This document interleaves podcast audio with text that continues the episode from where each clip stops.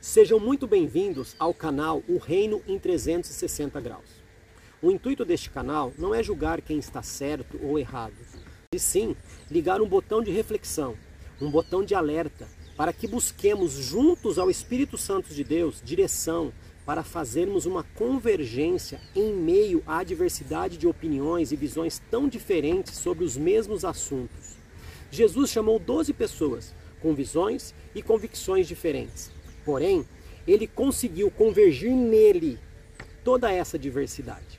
Irei entrevistar inúmeras pessoas envolvidas com o tal reino de Deus, sendo elas pastores, profetas, doutores, missionários, ministros de louvor, intercessores, evangelistas, servos e afins. Ouvindo o que cada um tem a dizer sobre a sua visão referente ao mesmo assunto na intenção de enxergarmos que a diversidade hoje tem trazido divergência para o reino, e isso não é saudável. Sendo assim, busquemos convergir novamente toda essa diversidade em Cristo. Que Deus possa te edificar muitíssimo com o conteúdo deste canal.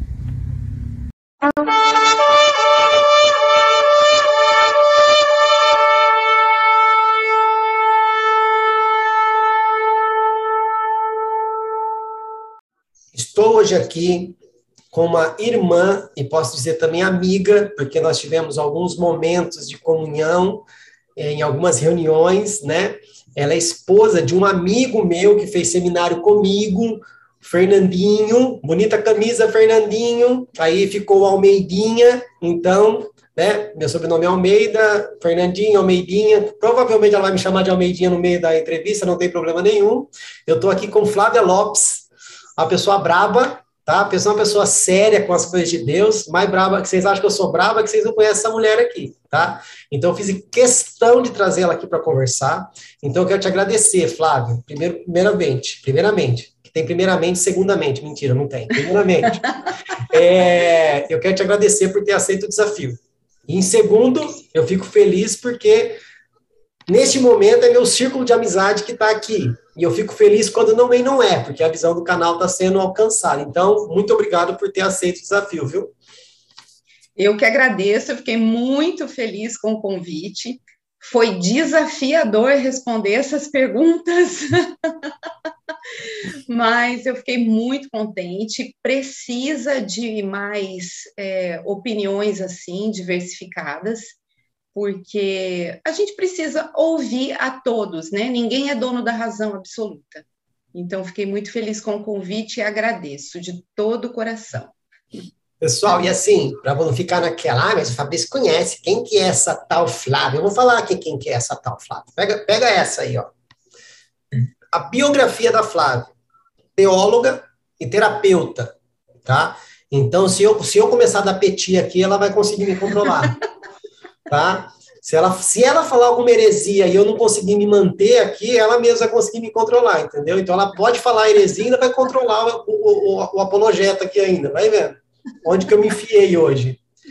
Ela pegou e fez um merchan aqui, viu, gente? Ó, Instagram, arroba liberate, underline, Flávia Lopes 17. Eu vou deixar que ela fale um pouco sobre isso depois, que não é à toa que ela colocou o Instagram aqui, tá, gente? Convertida há 19 anos, formada em direito e história, o que não tem valor algum quando se trata de exercer a misericórdia com almas que, são, que estão machucadas. Já pregou, já foi do louvor, foi professora da escola bíblica e de seminário. Hoje, faço qualquer coisa que ajude no ministério de Cristo, desde ajudar na faxina na igreja ou cuidar de crianças. Tanto faz, desde que eu esteja servindo a Deus. Mirda, pessoa humilda. Essa é a verdadeira humilda. Ai, Flávio. Muito legal ver isso, né? Eu acredito que o que está faltando um pouco para nós, né, é entendermos que a humildade não é se vestir um pano de saco. Humildade é reconhecer que nós não somos nada diante de Deus e que tudo que nós que nós precisamos fazer, né? É, é, é, em prol do serviço dele. Então, eu acho que está faltando um pouco isso para a igreja, porque tá muito, a igreja está muito arrogante. É, mas não pode falar, né? Pode sim. Pode. Flávio, fala um pouquinho por que, que você colocou o Instagram ali. Eu entendi a jogada de marketing, mas não é marketing. Joga aí. O Instagram, ele, óbvio, ele tem a pegada do marketing, que é sobre a terapia, né? A terapia de reprocessamento generativo, que é a linha terapêutica que eu uso para tratar das pessoas. Mas ele não é só isso, ele é também para se falar sobre emoções e sentimentos que são conflitantes dentro de nós. Ele também é um auxílio, um auxílio para as pessoas, não é só para vender. Até porque eu detesto vender, sou péssima vendedora. Mas ele foi criado para auxílio. Conse via de consequência, eu uso para o merchandising, mas é, é, o objetivo principal dele é para que se tenha um, um, um, auxílio sobre ordem sentimental e ordem relacional, que está tendo muitos problemas hoje em dia, né?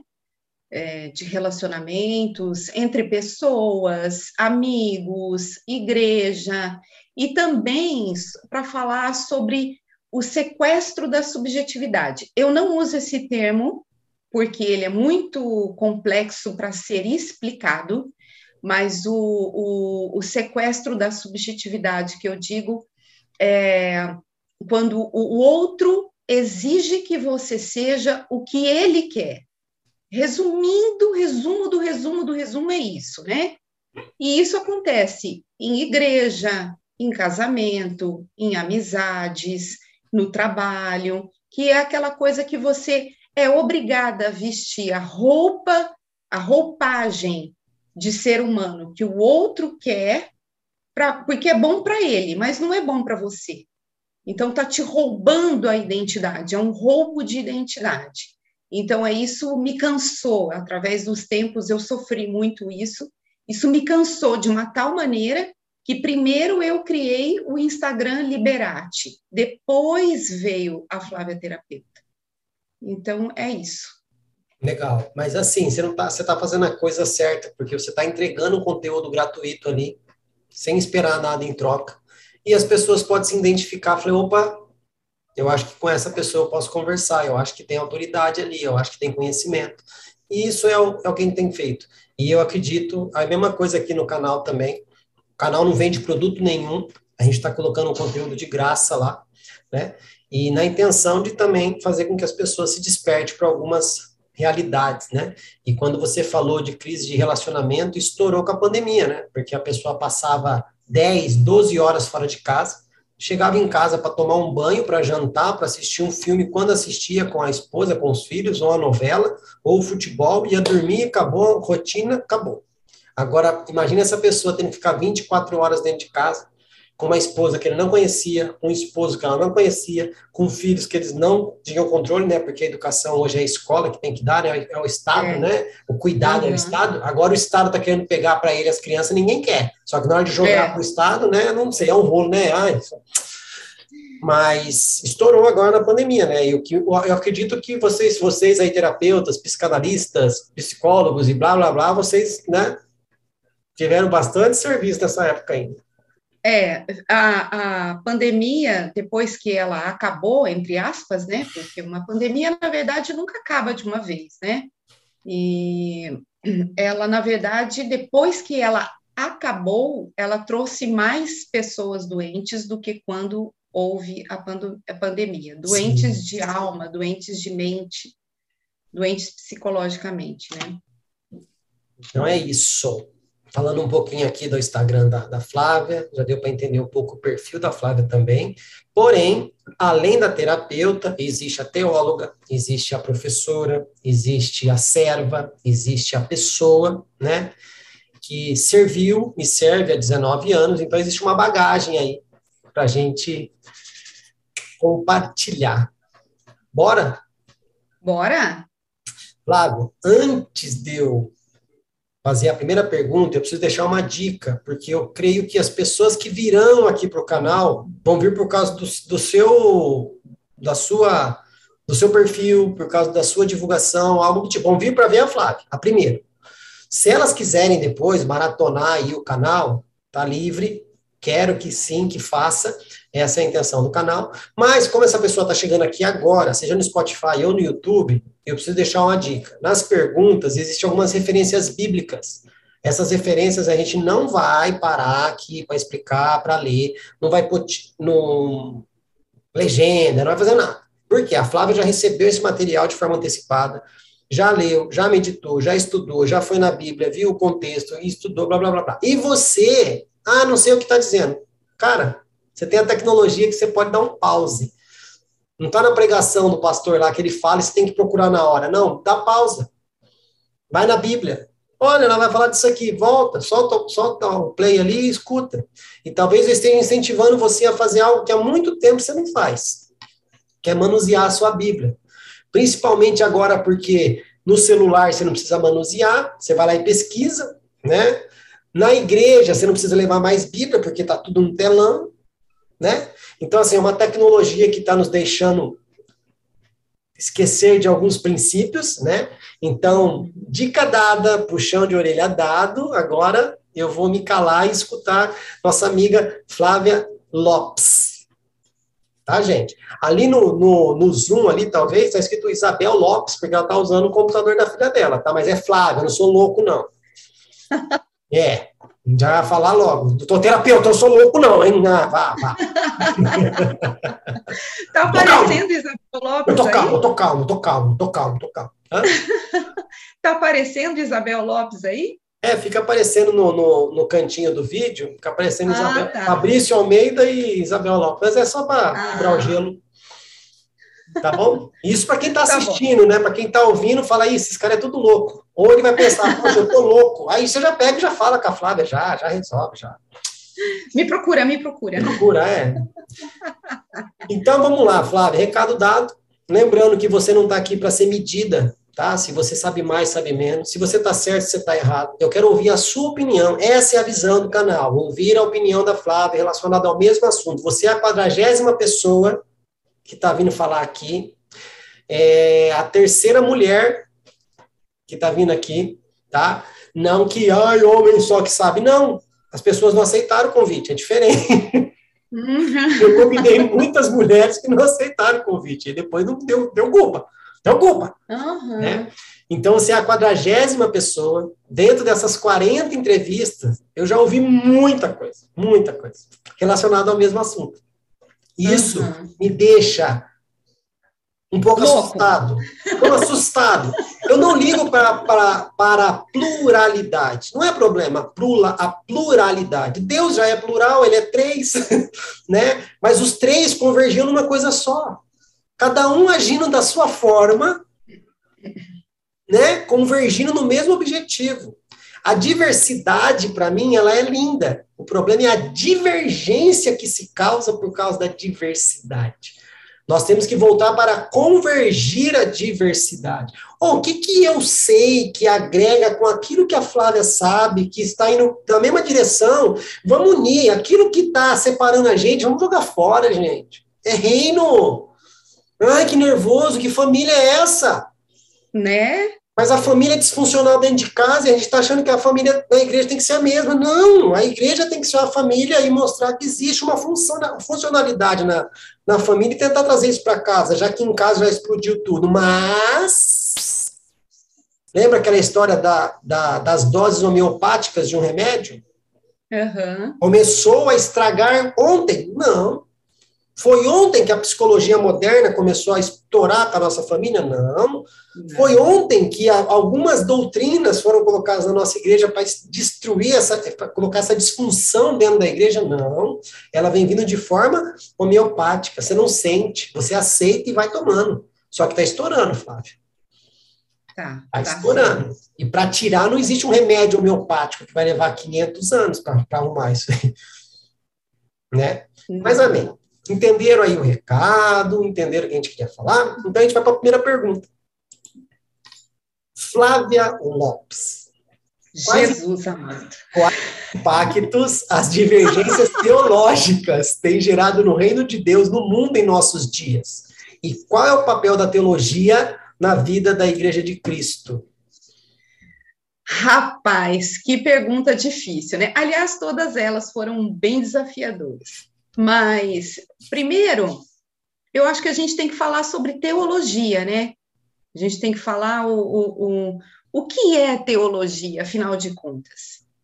Porque é, é o estudo da existência de Deus, dos seus atributos, assim como a sua relação com a humanidade.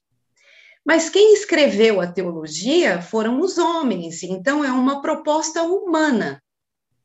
E aí eu fico pensando o seguinte, que é um estudo que falaram sobre Deus, e quem falou, falou como se absoluta verdade fosse, mas não tem provas de que essa é uma verdade absoluta. Não sei se deu para entender o, o, o, jogo de palavras. Então, assim, é, a, acabou se diversificando demais, porque cada um tem uma opinião. Mas é como você falou, não converge. Muitas vezes acaba divergindo, acaba dividindo e vira uma grande confusão. Então, é, a teologia de verdade, o, o estudo de Deus que a gente tem que ter, Claro que a teologia sistemática, por exemplo, ela é extremamente importante para o entendimento da Bíblia. Ela é necessária, é um estudo necessário, mas a teologia de verdade, Almeidinha, é isso aqui, colega. É isso aqui.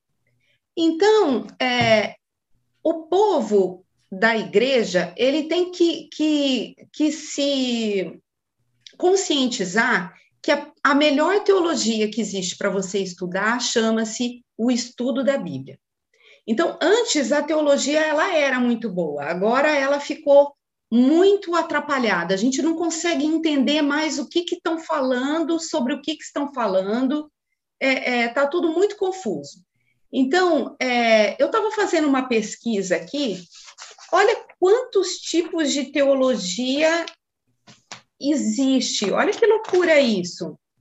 Teologia sistemática, teologia da prosperidade, teologia da libertação, teologia reformada, teologia dogmática, teologia calvinista, teologia pastoral, teologia liberal, teologia coaching, e tinha mais, eu que resolvi não copiar mais. Tem, tem a wesleyana, tem a, a, a, luterana, tem a arminiana, tem a anglicana, tem a ortodoxa, tem a católica, tem, tem um monte. É, é então, eu acho que, que tem muita coisa acontecendo ao mesmo tempo e que está confundindo a cabeça do cristão. Então, se o melhor estudo teológico é estudar a Bíblia, é óbvio que muitas coisas que a gente lê na Bíblia a gente não entende, e tudo bem por isso, mas também a gente não vai ficar sem entender. A gente vai buscar alguém que já tem um certo entendimento sobre o assunto para que nos explique. Nós também temos que ter humildade de dizer: não entendi. Em vez de ficar buscando explicação da Bíblia no rodapé da Bíblia, você fica buscando no rodapé da Bíblia a justificativa sobre o que você não entendeu e vira um teólogo. Olha só como eu sei tudo de Bíblia, porque você olhou no rodapé da explicação da Bíblia. Então, a gente, a gente tem que ter a humildade de dizer: não sei. Não sei e buscar saber com quem sabe mais. Existe várias formas de se fazer isso, com célula, é, é, grupo de estudo, procurar alguém que saiba mais do que você para poder explicar. Seminário teológico é uma boa opção, que aliás deveria ser de graça nas igrejas, né? Não devia nem ser cobrado, devia ser aberto a toda toda a igreja para que todos tivessem acesso a isso. Ah, mas eu preciso cobrar as apostilas. Manda por e-mail. A pessoa imprime e, e, e vamos que vamos, divide esse conhecimento para que não haja mais essa ignorância no, no, no reino de Deus. Então, eu acho que essa, essa, essas divergências teológicas têm gerado no reino de Deus somente divisão e confusão. Ou melhor, primeiro vem a confusão, depois vem a divisão.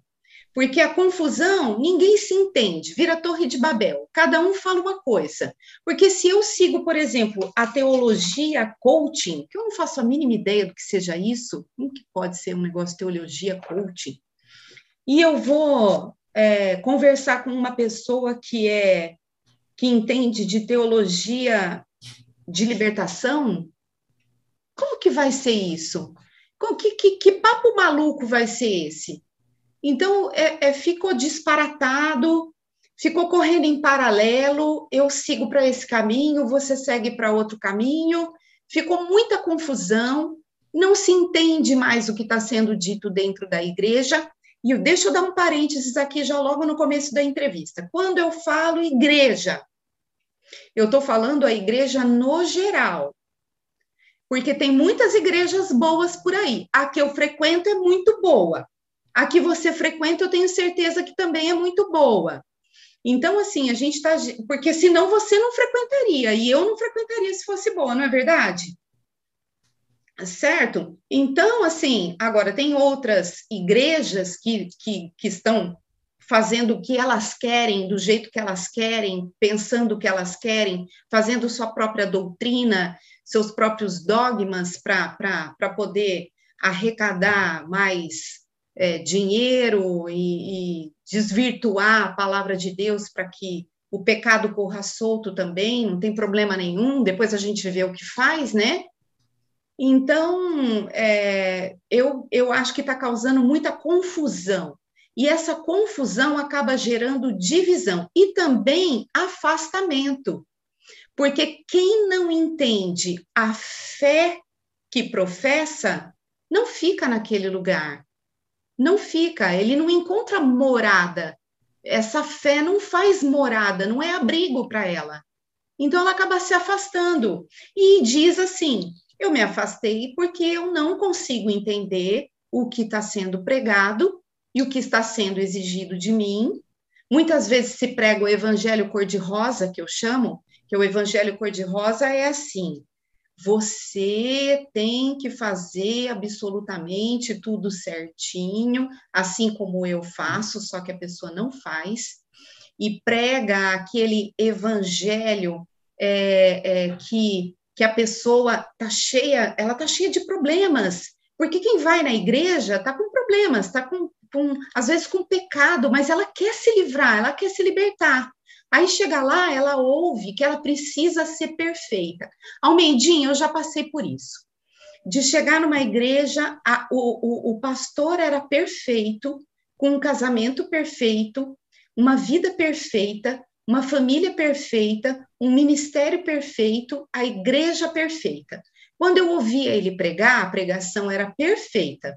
E aí eu saía de lá um lixo, eu falava assim: nossa, eu não tenho nada disso, eu, eu não consigo alcançar essa perfeição que ele já alcançou para a vida dele, então eu estou fazendo tudo errado, esse evangelho não é para mim.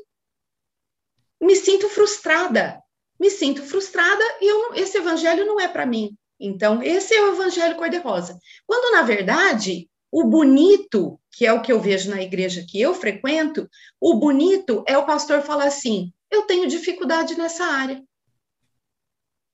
Porque ele é igual a todo mundo, ok? Alô? Certo? Então, essa diversidade de teologia, de, de ensinos, de doutrinas, de entendimentos sobre Deus, só gera afastamento, confusão, divisão, e é isso aí. Ok. Eu, Pronto, falei. Eu, essa foi a primeira. Eu, eu costumo dizer que acho que nos ensinaram errado o termo teologia. Eu não, não acredito que teologia consiga estudar Deus. Né? O homem é incapacitado para entender coisas terrenas e quer entender algo sobrenatural. E eu entendo que a teologia, ela tenta entender as revelações que Deus deixou sobre quem ele é.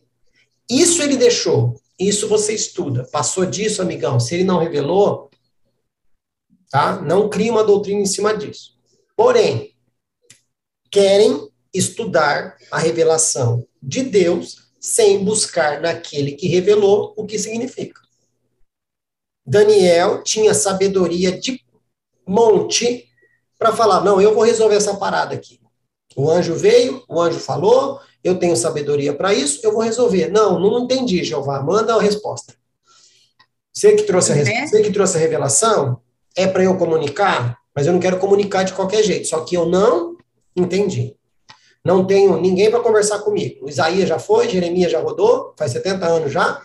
Samuel não está aqui, não sei, não consigo falar com Davi. Está aqui Abidnego, Sadraque, Bezaque, Abidnego está aqui comigo, mas a galera também não entendeu. Então manda, né? Então acho que, que o que começou a se desvirtuar foi o homem achar que ele era o próprio Deus que estava estudando o Criador, né? Então tem muita coisa aí é, uma coisa que você colocou, Flávia, que eu quero realmente fazer um contraponto. É, concordo com o que você falou no momento que você disse que a, a, o seminário deveria ser gratuito na igreja. Concordo. Desde que a igreja fosse igreja. Desde que todos os participantes da igreja fossem participantes da igreja. Porque hoje, hoje as pessoas só querem consumir as coisas da igreja. Né? Se eu investisse na igreja, a igreja talvez me devolveria, devolveria um estudo, sim. Mas eu não invisto nada na igreja, ainda quero de graça. E outra, para crente hoje, todo, tudo destruído no seu, nas suas emoções, nos seus sentimentos, no seu caráter, dar coisa de graça não é legal. Não dá valor. É. Não dá valor. Razão. Não dão valor. Tá? Não é dão valor. Por quê? Exemplo, eu e Flávia. A gente já passou desse negócio que só o dízimo é o suficiente. A gente já entendeu que a obra é de Deus. A gente oferta, a gente dizima, a gente entrega mais do que a gente pode, às vezes. Por quê? É. Porque a gente sabe que a obra está sendo feita ali. Aí eu pego e recebo um seminário, eu vou dar valor, porque é a minha oferta que está fazendo aquilo ali. Agora uhum. eu chego na igreja, eu não dou um centavo, e a igreja ainda me dá um seminário, ela me dá curso, ela me dá palestra, ela me dá conferência, ela me dá um monte de coisa. Eu não dou valor. Não saiu do meu bolso. É, isso é verdade. Não isso saiu é verdade. do meu bolso. Então, assim, Na verdade, o ser humano é assim, né? É. De não, não valorizar que a igreja é feita, demais, né? como você mesmo disse, a igreja é feita por ser humanos, tá? Só que nós, nós temos um manual, ok? Nós somos falhos, sim, mas foi deixado o manual para que a gente pudesse viver de forma melhor. Só que a gente não está seguindo o manual. E é. por não ter seguido o manual por muito tempo, de um dia para o outro, essa, essa conduta, essa cultura não vai mudar. Então, é. essa questão da, A teologia, na verdade, ela é para isso, para a gente ser melhor, para a uhum. gente melhorar. Mas a teologia, que é o que você falou agora, o que está na revelação da palavra de Deus. Sim, só que a revelação Essa de é a verdadeira Deus. Teologia. Mas aí que tá, Flávia. A, a, a, a teologia, ela vem e fala: não é para fazer isso. Eu, homem, que não aceito ser submisso a Deus, eu vou tentar procurar uma brecha para falar, não é bem assim. Porque a teologia, o estudo disso, disso, disso, fala que. Não, não, peraí, peraí, tem coisa errada. Deus não mandou você mudar a revelação. Ele pediu para você, ele está tentando fazer você entender. Por que, que Paulo fala? Transformai-vos pela renovação do entendimento para que podeis entender a boa, perfeita e agradável vontade de Deus. Para Deus é bom e agradável e perfeito você não fazer isso. É bom para ele. Então você tem que entender o porquê que é bom para ele, não tem que ser bom para você. Você me lembrou da época que eu advogava, eu não era crente naquela época, tá? e a gente buscava brecha na lei para poder fazer a defesa dos nossos clientes. Ó, só vou fazer uma, uma, uma parêntese ouça, você aí que está ouvindo, ouvindo no Spotify, ou está vendo no YouTube, tá? A gente está gastando um tempinho aqui nessa pergunta aqui, mas a gente vai dar o controle depois do tempo, depois, fica tranquilo. O que a Flávia está falando aqui, eu já falei em acho que 80% das, das entrevistas aqui, quando a gente fala sobre teologia. Ela está falando algo sem eu falar, e eu, você vai concordar com o que eu vou dizer, você vai entender, nossa, o Fabrício é profeta. Não, a gente está tá ligado aqui. A teologia hoje, ela virou uma, um estudo de direito. As pessoas querem achar brechas na Bíblia para se safar de um julgamento, para se safar de uma condenação. Só que na Bíblia não funciona desse jeito. A teologia que as pessoas estão fazendo hoje, Flávia, é para dizer, Deus, você escreveu errado. Não, não, você não sabia o que você estava escrevendo naquela época. Naquela época não tinha internet. Naquela época não tinha tanta informação. Você é burro. Mais ou menos assim, sabe? Você é burro. Mas é, porque, porque Almeidinha, a, a, a Bíblia, ela é complexa de ser entendida. Ninguém pode negar isso. Existe um cultura, uma cultura, um, um contexto histórico que precisa ser entendido. Para quem foi falado? Mas quem não é não. falando? Independente da cultura, não é não. A, né? Agora, agora, o crente, ele pega a Bíblia e vai procurar a brecha na lei, assim como eu, quando advogava, eu procurava a brecha na lei. A primeira brecha na lei que eu encontrava já era motivo para eu fazer a defesa do cliente. Então, hoje, o crente pega a Bíblia e fala: existe uma brecha na Bíblia onde eu posso pausar o meu pecado ou o meu erro e vou continuar andando do mesmo jeito que eu quero andar. A pergunta é: tá dando certo? Né? Tá dando certo, queridão? Né? Mas amém. Flávia, eu sei que as perguntas são complexas, eu sei que cinco minutos aqui, a gente já passou acho que uns 12 minutos com essa pergunta, eu sei que não é o suficiente, mas é para deixar essa pulga atrás da orelha. Teve pessoas que saíram aqui da entrevista, Fabrício. Primeiro ponto, muito agradecido, me, me sinto honrado, porque nunca ninguém quis me ouvir. Segundo ponto, eu vou estudar mais. Eu nunca parei para pensar sobre esses assuntos e eu não pude expor minhas ideias aqui porque é tanta coisa para estudar. Eu vou é. estudar mais. Então, bora lá, senão vai virar uma vigília, vai virar um congresso isso aqui. Tá bom? Vamos lá. E só foi a primeira, hein? Vamos lá. Segunda pergunta, Flávia Lopes. Ai, ai, ai. Como as posições doutrinárias acerca do fim afetam a compreensão dos cristãos acerca da missão da igreja? Bom, é, primeiro a gente tem que entender que quem sabe muito sobre isso, né, é um cara chamado ninguém. ninguém sabe nada sobre isso, né? Cada um fala uma coisa, é muita especulação, isso sim. E, mas nós sabemos, eu, eu, eu costumo me basear por Mateus 24, quando se fala é, é, da, acerca do fim, né? Mas nós sabemos que esse fim vai chegar, lembrando que o tempo do fim começou no início do ministério de Jesus, e desde então come, começou a se falar do tempo do fim, né? Mas ele mesmo disse no versículo 36 de Mateus 24 o seguinte: Mas a respeito daquele dia e hora, ninguém sabe. Isso é Jesus falando, não fui eu. Nem os anjos dos céus, nem o filho, senão o Pai. Então, é um monte de gente falando sobre pré-tribulação, mid-tribulação, pós-tribulação, mas aí eu te faço a seguinte pergunta: qual a parte do ninguém sabe nada os teólogos especializados no fim ainda não entenderam? Então, ninguém sabe nada. É, é, Jesus mesmo disse que a volta do filho do homem vai ser como um ladrão de noite, vai ser surpresa. Ele fala dos sinais, que são sinais que nós temos visto diariamente nas mídias guerras, fome, terremoto, acontece hoje desde sempre, acontece desde sempre. Ele fala da volta de Jesus, desde quando ele, ele se fala da volta de Jesus, desde quando Jesus se foi, né? Faz tempo que nós estamos aguardando, então eu acho que acaba gerando muita especulação em cima disso. Então, peraí, a verdade nua e crua, tá? Eu, eu vou eu vou eu posso chutar o pau da barraca, né? Você disse que eu podia.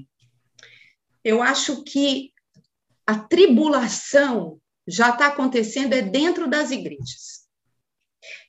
Entenda, é, é, é, veja bem, guardadas devidas proporções. É, quando a igreja despreza o crente inocente em favor do líder, perca, do líder pecador, porque o dízimo dele é bom, quando tem injustiça na igreja, quando existe um julgamento é, é, contra o, o, crente pecador, mas ele está se moendo por dentro, ele quer consertar a vida dele, mas só existe julgamento e condenação. Pega o cara, moe ele no meio, põe ele na cruz, arranca o sangue dele, expulsa da igreja, mas não trata, enfia sujeira debaixo do tapete e não trata ninguém. Líderes que traem a confiança das ovelhas que procuraram ele no gabinete, para falar algo a respeito da sua vida, algo grave, aí depois o cara vai lá pregar e prega o que a ovelha falou para ele dentro do gabinete, que era mais do que particular. É, aquele cara que está passando fome dentro da igreja, que está precisando de uma cesta básica, mas a liderança está andando de carrão, último tipo, ok, beleza, eu sou o cara então, quando você ouve pregação de coaching manipulando as pessoas para arrancar dinheiro, eu acho isso fim da feira. Quando você vê show em vez de adoração, igreja preta, gelo seco, cara, mais reverência com a igreja de Deus, por favor. Alô? É um templo que serve para adorar o Senhor. O cara bota gelo seco. Que isso? O pregador vai entrando. Eu já vi isso acontecer. O pregador entrando e o cara da bateria. Que que é isso? Que que, que é isso? Tá entrando quem no palco? O Silvio Santos? Para com isso. Então falta reverência. Então isso para mim, Almeidinha, já é tribulação. Guardadas devidas proporções, por favor, entenda.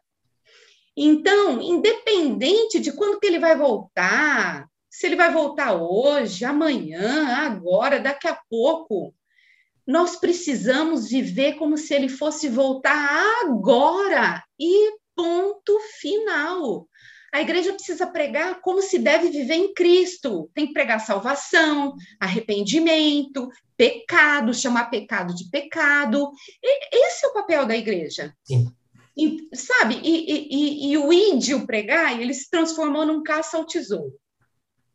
Olha que cara bom, porque ele tem grana, então vamos pegar essa ovelha aí, trazer aqui para dentro da igreja e vai se tornar o nosso membro. Esse cara tem toda a atenção do mundo, ele tem visita, o pastor atende ele a hora que ele chama, tudo. Mas se o pobre resolve chamar o pastor numa dificuldade, eu estou ocupado. Vou fazer uma campanha, faz campanha da prosperidade, arrecada o dinheiro dos pobrezinhos lá, do, do, daquele que já não tem, mas ele está acreditando tanto que aquela campanha vai abençoar a vida dele e a família dele, que ele faz parte da campanha, dá o, dá o nada que ele tem, o pouquinho que ele tem, e, e então, vai me dizer que isso já não é tribulação? Cadê a pregação de arrependimento? Cadê?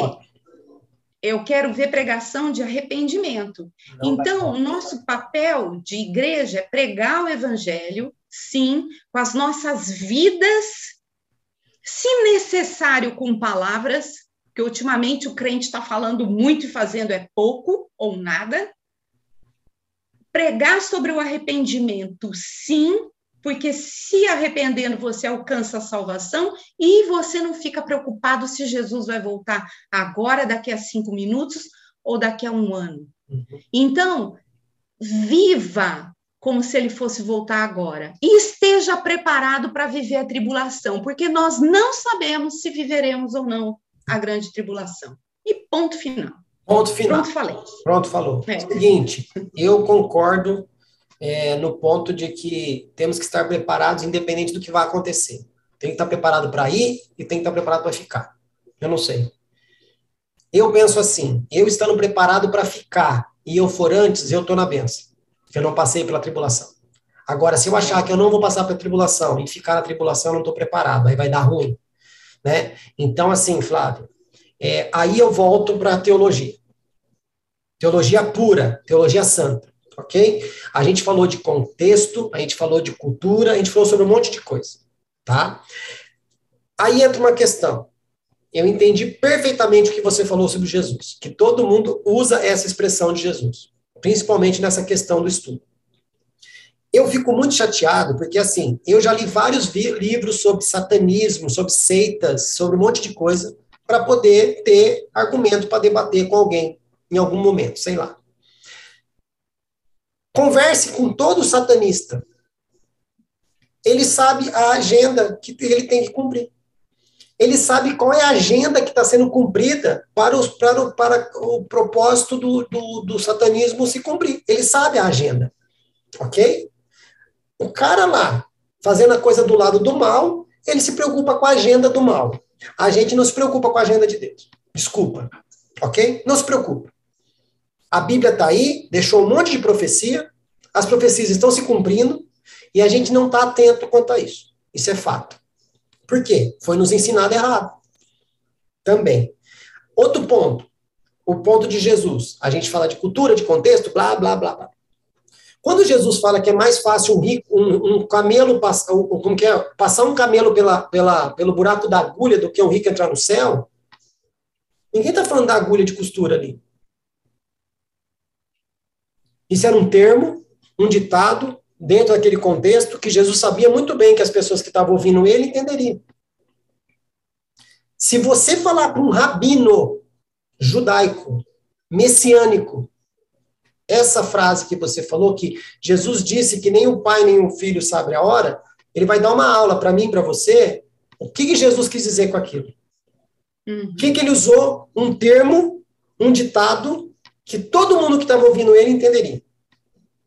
Nessa hora eu vejo que falta teologia para gente. E não teologia que cria doutrinas, é a teologia que vai lá no fundo da revelação. Ok? Outra coisa, você mora num bairro. Vamos dizer que vai ter uma rebelião ali na cadeia, e estão dizendo, e é na sua região, estão dizendo, a gente vai sair daqui, em algum momento a gente vai fazer um arrastão no bairro onde a Flávia mora.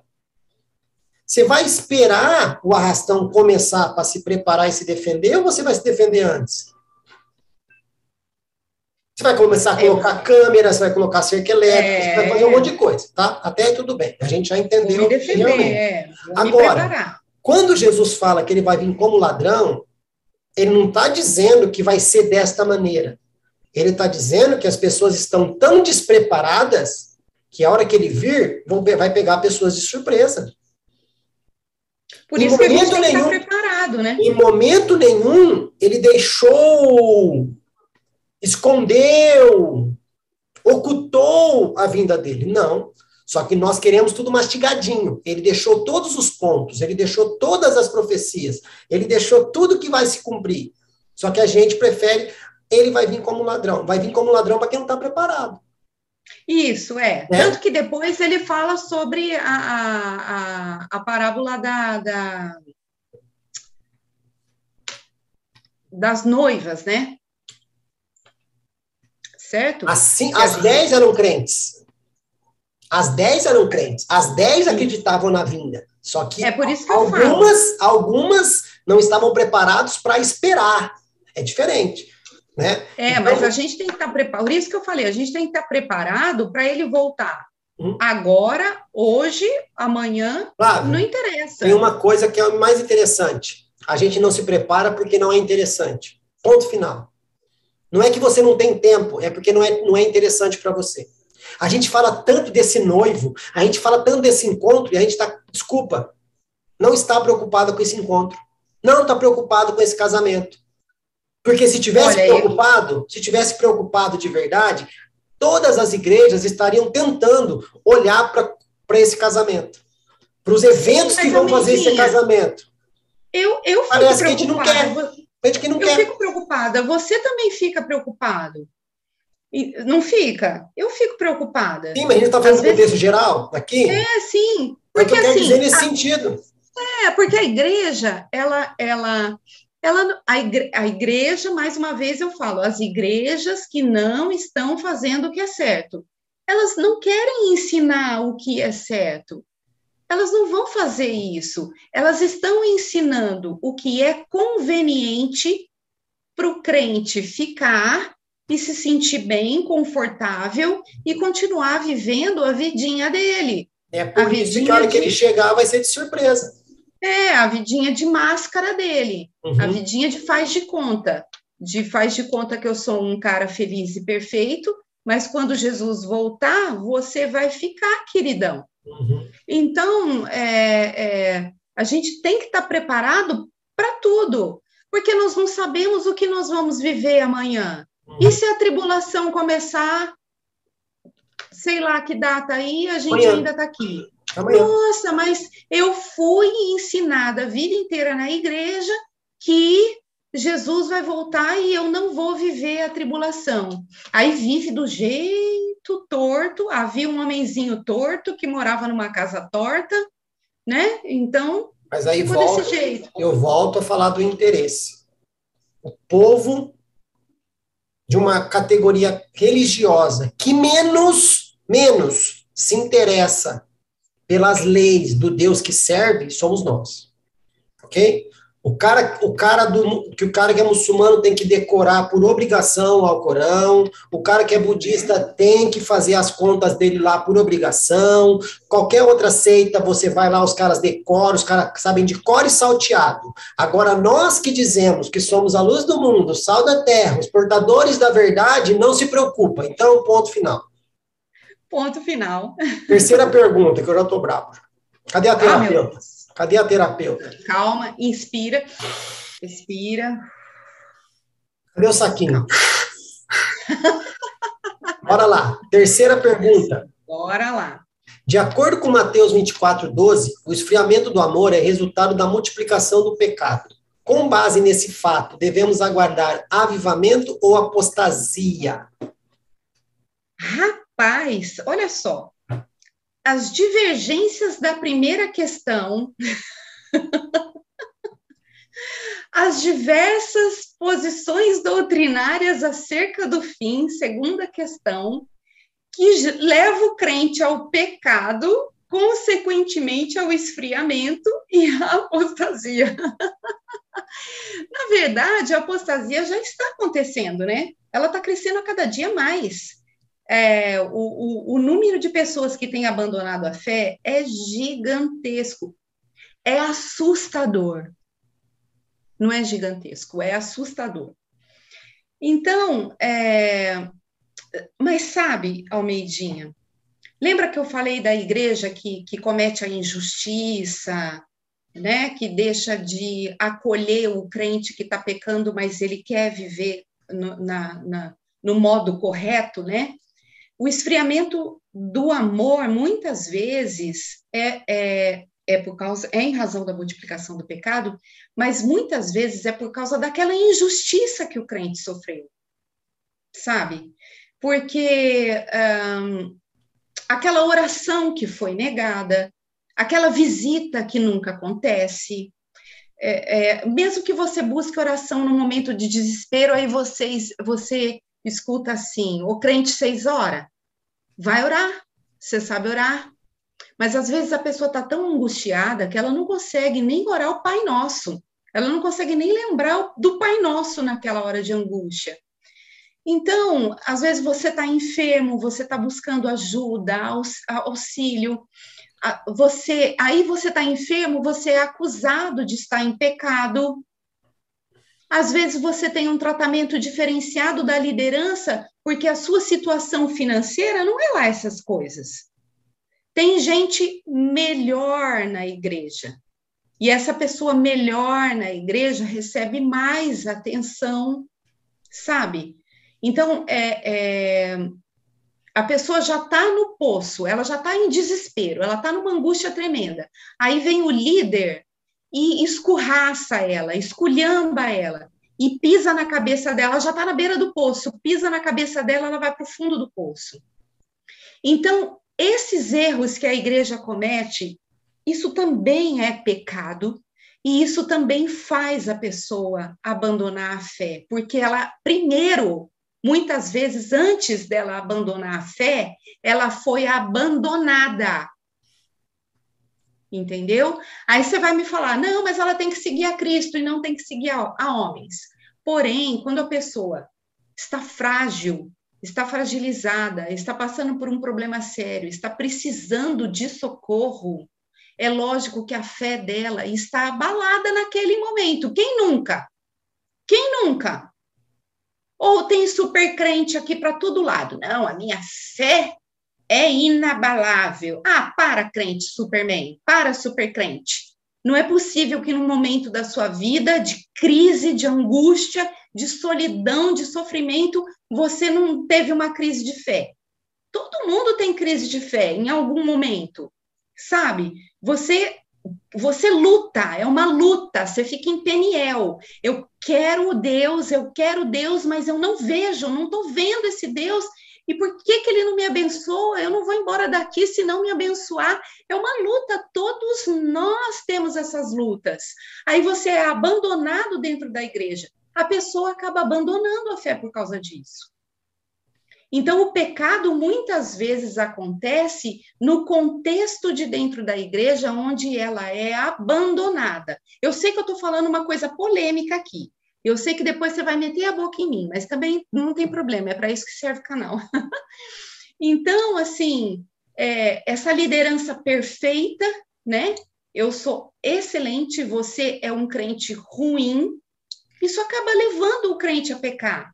Ele é acusado, às vezes, de coisas que ele não fez, e ele fica tão magoado que ele acaba fazendo aquilo que ele foi acusado. Eu estou falando, Almeidinha, de ser humano, entenda.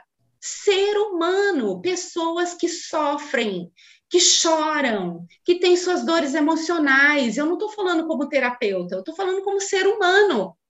Todo mundo tem suas crises. Todo mundo tem. Aí, se você não consegue buscar dentro do abrigo chamado igreja, porque você está buscando a Deus e não está tendo resposta, isso muitas vezes acontece na nossa vida. Quando você busca auxílio e não tem, você também acaba se esfriando e abandonando a fé. A decepção muitas vezes acaba fazendo você é, abandonar a fé. Bom, enfim, voltando, né? para o caminho certo. É, que eu sei que você vai me dar uma bronca no final. Agora, tudo isso é esfriamento da fé, como eu já falei. Porém, eu acho o seguinte, eu acho não. É, o avivamento, ele vem do arrependimento. Ele vem do arrependimento. Se você se arrepende, e, e se você se prostra aos pés de Deus e pede perdão e realmente entrega o seu coração, você com certeza vai ser avivado. Então, eu acredito que o avivamento ele vai ser pessoal. Cada um por si que se arrepende e busca a Deus vai ter o seu avivamento. Obviamente que isso pode contaminar o, o quem está do lado, né? O contaminar do lado bom, né? pode contaminar e o outro também vai buscar esse arrependimento e vai ter o avivamento. Mas ficar pregando sobre avivamento, como eu tenho visto, não funciona. Você tem que pregar sobre arrependimento. O avivamento sem o arrependimento, ele não acontece. Almedinha, teve uma vez, meu Deus, deixa eu te contar, esse é bafo, é bafo, bafão. Uma vez eu estava num culto e a ministra de louvor, ela fez de tudo. Pensa num tudo, tudo. Só faltou virar cambalhota para ter um avivamento do povo ali que estava assistindo o culto. Eu nunca vou me esquecer desse culto, sabe por quê? Foi o culto mais gelado que eu participei de toda a minha história de crente foi o culto Frozen, sabe? Só faltou ela cantar Let It Go no, no final. Não faltou mais nada. Por quê? Não adianta ficar cantando, vamos lá, todo mundo de joelho agora, todo mundo levanta agora, levanta a mão direita, levanta a mão esquerda, bate palma, levanta o joelho direito, levanta... não adianta, é o arrependimento, e o arrependimento é, é, é você com você mesmo. Então, o coletivo, ele, ele tem que ser levado ao arrependimento. Só que, mesmo que você fale sobre o arrependimento num culto, a maioria ali não vai se arrepender. Porque é pessoal. Ou se alguns vão se arrepender até mais na emoção. Então vai ser superficial. Na hora, e não é arrependimento, é culpa. Sabe aquela história de Pedro e Judas? É culpa, é remorso. Hum. Ai, meu Deus, eu não devia estar tá fazendo o que eu estou fazendo. Mas aí sai do culto e aí a pessoa fala: não, bom, Deus perdoa, porque ele sabe que todo mundo peca, uhum. então eu vou continuar. Amém. Ó, eu vou eu vou parar essa daqui, sim, porque senão vai embora, eu te conheço. É o seguinte, é, eu vou colocar pimenta no caldo aqui, ok? Eu quero que você entenda o que eu estou dizendo. Eu não discordo de nada do que você falou em relação ao erro da instituição, ok? O erro da instituição, e não estou falando igreja agora como um todo, não. Estou falando da instituição que não tem vivido o que o manual pede, ok? Primeiro ponto. A instituição não tem vivido o que o manual pede. A gente já falou aqui, a Bíblia. Se seguíssemos o que está no manual, a gente estaria bem, ok? A gente falou que nós também não temos interesse sobre esse manual, tá? E essa liderança que entende que nós não nos importamos com o manual, nos manipula, tá? Aí depois eu me torno dependente dessa liderança. Essa liderança me abandona e eu abandono a Deus. Deus não tem nada a ver com isso. Tá? Eu acredito que essa conversa no dia do juízo não vai colar. Queridão, eu deixei para todo mundo a instrução. Coloquei pessoas para ensinar. Se eles ensinaram errado, vocês tinham liberdade. Vocês não são escravos. Vocês podiam ler. Vocês podiam buscar. Por que, que eu falo isso? Aí eu sei que a Flávia vai ficar brava comigo. Nós estamos vivendo um evangelho errado, esquisito, tá? Porque se fosse por essa questão de abandono, questão de sofrência, questão de traição, nós estaríamos ferrados, porque Jesus teria abandonado a fé, Paulo teria abandonado a fé, os apóstolos teriam abandonado a fé, e muitos outros grandes homens da fé teriam abandonado a fé por causa disso. Só que eles tinham o que nós não temos hoje, que era um caráter transformado pelo poder do evangelho que mesmo se a Flávia me trair, eu vou continuar firme em Deus. Só que não é ensinado isso. Desculpa, não é mesmo e acabou. Hoje é ensinado uma dependência da liderança. A liderança escolhe quem ela vai ajudar. Eu concordo com o que a Flávia falou ali. Só que se eu conheço a verdade, a verdade me liberta do quê? Não é só do pecado. Ela não me liberta só de um demônio. Ela me liberta dessa prisão religiosa que é imposta. A verdade me liberta. Eu vou buscar ajuda na Flávia. Se a Flávia não me ajudar, eu vou buscar em outra pessoa. Se ela não ajudar, eu vou buscar em outra pessoa. Se ela não me ajudar, eu não vou perder a minha fé em Deus por causa de erro dos homens. Então, nós estamos vivendo um evangelho que não tem nada a ver com o evangelho. E às vezes a gente está fazendo um culto mais idólatra do que cultos que a gente critica que é idólatra. Que nós estamos vivendo um evangelho que é anátema, nós estamos cultuando um Deus que não é bíblico, entendeu, Flávio? Então, não estou te refutando. Eu entendo não, não, eu tá entendi. Falando. Eu entendi mas eu, você falou a respeito. Mas eu falo, eu falo sobre as pessoas que ainda estão crescendo na fé. Sabe? Tudo bem, mas se a instituição fosse madura, não importa se elas ah, estão crescendo, elas estariam crescendo é, de forma tranquila. Entendeu? A instituição não é madura. É, é isso que eu estou falando. Pelo erro da instituição e essas pessoas serem é. abandonadas e não terem estrutura, eu concordo. Mas no grande dia, essa conversa não vai colar para ninguém. Né? E é por isso que eu falo, queridos, não interessa se você faz um curso teológico ou não. Você lê os quatro evangelhos, você já vai entender o que Jesus quer que você faça na sua vida. E aqui eu não estou indo contra o que a Flávia falou. Ai, não adianta falar, olhar para Jesus, não é isso. Aceitar a Cristo é aceitar os ensinamentos dele, não é, ai, Jesus, abri meu coração, você entra. Não, é o pacote completo. E ele fala que se o mestre foi abandonado, o servo também vai ser. Mas a pessoa não entende, não é pregado isso, Flávio. Entendeu? Não. Mas, para não virar aqui uma vigília, é, nós vamos para a nossa quarta pergunta. Uhum. Qual sua visão sobre a teologia do domínio? A igreja deve ser soberana sobre todas as áreas de influência no mundo. Qual é a relação desta afirmação comparada aos textos de Mateus 16, 18, 20, Efésios 3, 10 e Efésios 6, 12. Bom, eu vou ser curta e grossa. Seja curta e grossa. Eu não acho que a igreja deve ser soberana sobre todas as áreas de influência do mundo. Não, não e não. Se ela não governa nem a si mesma, como que ela vai é, é, ser soberana sobre as áreas de influência? É impossível. Ela não governa a si mesma. O que ela tem que fazer é influenciar as áreas de influência. E isso sim, ela tem que influenciar onde ela estiver. Política. Tem crente lá, crente de verdade, eu estou falando. Então, influencia levando Cristo na política. Nas artes, no cinema, no teatro, na literatura, é cristão, é crente, faz a coisa acontecer também. Se pegar livro de crente, a maioria não presta. Eu fui 20 anos espíritas, os livros eram maravilhosos. Quando eu pego hoje livro de crente, eu falo, Jesus, misericórdia, eu quero ler, mas está difícil.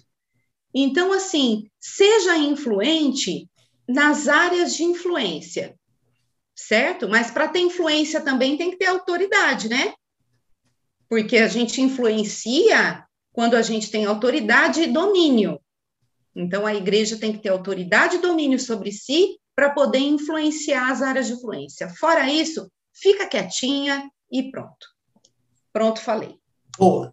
E eu vou só aproveitar que você já respondeu, a gente já vai pular para a próxima para a gente compensar o tempo aí que a gente gastou nas outras, porque agora foi é curto e grosso, mas foi o que precisava falar. E eu vou deixar um pouco mais, vou engrossar um pouco mais o caldo, tá? A autoridade, ela vem através do quê? Testemunho. Não adianta você falar para não roubar e roubar. Não pecar e pecar. Não mentir e mentir. Então, primeira coisa, igreja, voltar a dar testemunho para você ter autoridade quando você for falar alguma coisa. Depois que você tiver autoridade, talvez você vai influenciar porque as pessoas vão ver que você vive diferente. Ok? E agora o ponto mais importante, Flávio. A igreja, ela foi vocacionada para dominar, sim. Para governar, sim. Mas não governar as pessoas. Ela foi vocacionada para ir contra as forças do maligno. As portas do inferno não prevalecerão contra a minha igreja. Aonde que eu tenho que lutar? Nas áreas espirituais. Aonde que eu tenho que brigar? Nas áreas espirituais. Aonde que eu tenho que guerrear? Nas áreas espirituais. Por, e para fazer isso eu tenho que ter testemunho. Para fazer isso, sim, eu tenho que estar em santidade. Para fazer isso, eu tenho que estar andando assim com Deus. Aí, o que, que vai acontecer, Flávia? A, eu falo, a, a igreja precisa, tem que participar da política? tem que participar, mas não do jeito que os crentes querem participar, tendo cargo lá dentro e ganhando dinheiro nas custas dos outros. Não é esse cargo. A igreja, ah, eu quero me envolver com a política. Quer mesmo? Faça um culto. Aonde você vai só orar e interceder pelos políticos do país. Coloca o povo para orar de madrugada na hora que os políticos estão aprovando leis que a gente nem sabe. É, é. é, nessa, é nessa posição que a igreja tem que se envolver com a política. Na intercessão, como Paulo fala. Só que essa posição eu não quero. Por quê? Porque eu vou estar batalhando contra as forças espirituais que influenciam essa corrupção na, na política. Eu não tenho que mudar o político. O político precisa de Jesus assim como eu. Só que para Jesus chegar lá, eu preciso quebrar essa influência que está cegando ele primeiro. Só que para fazer isso eu tenho que ter autoridade e testemunho. Ninguém quer isso, certo? Correto? É, correto. Engrossou o caldo ou não? Engrossou o caldo. Podemos para a próxima? Próxima. Quinta pergunta escatologicamente dizendo, novos céus e nova terra são literais ou metafóricos? Nós iremos para o céu ou o reino dos céus virá até nós? Para mim é literal. Respondendo novamente, curta e grossa.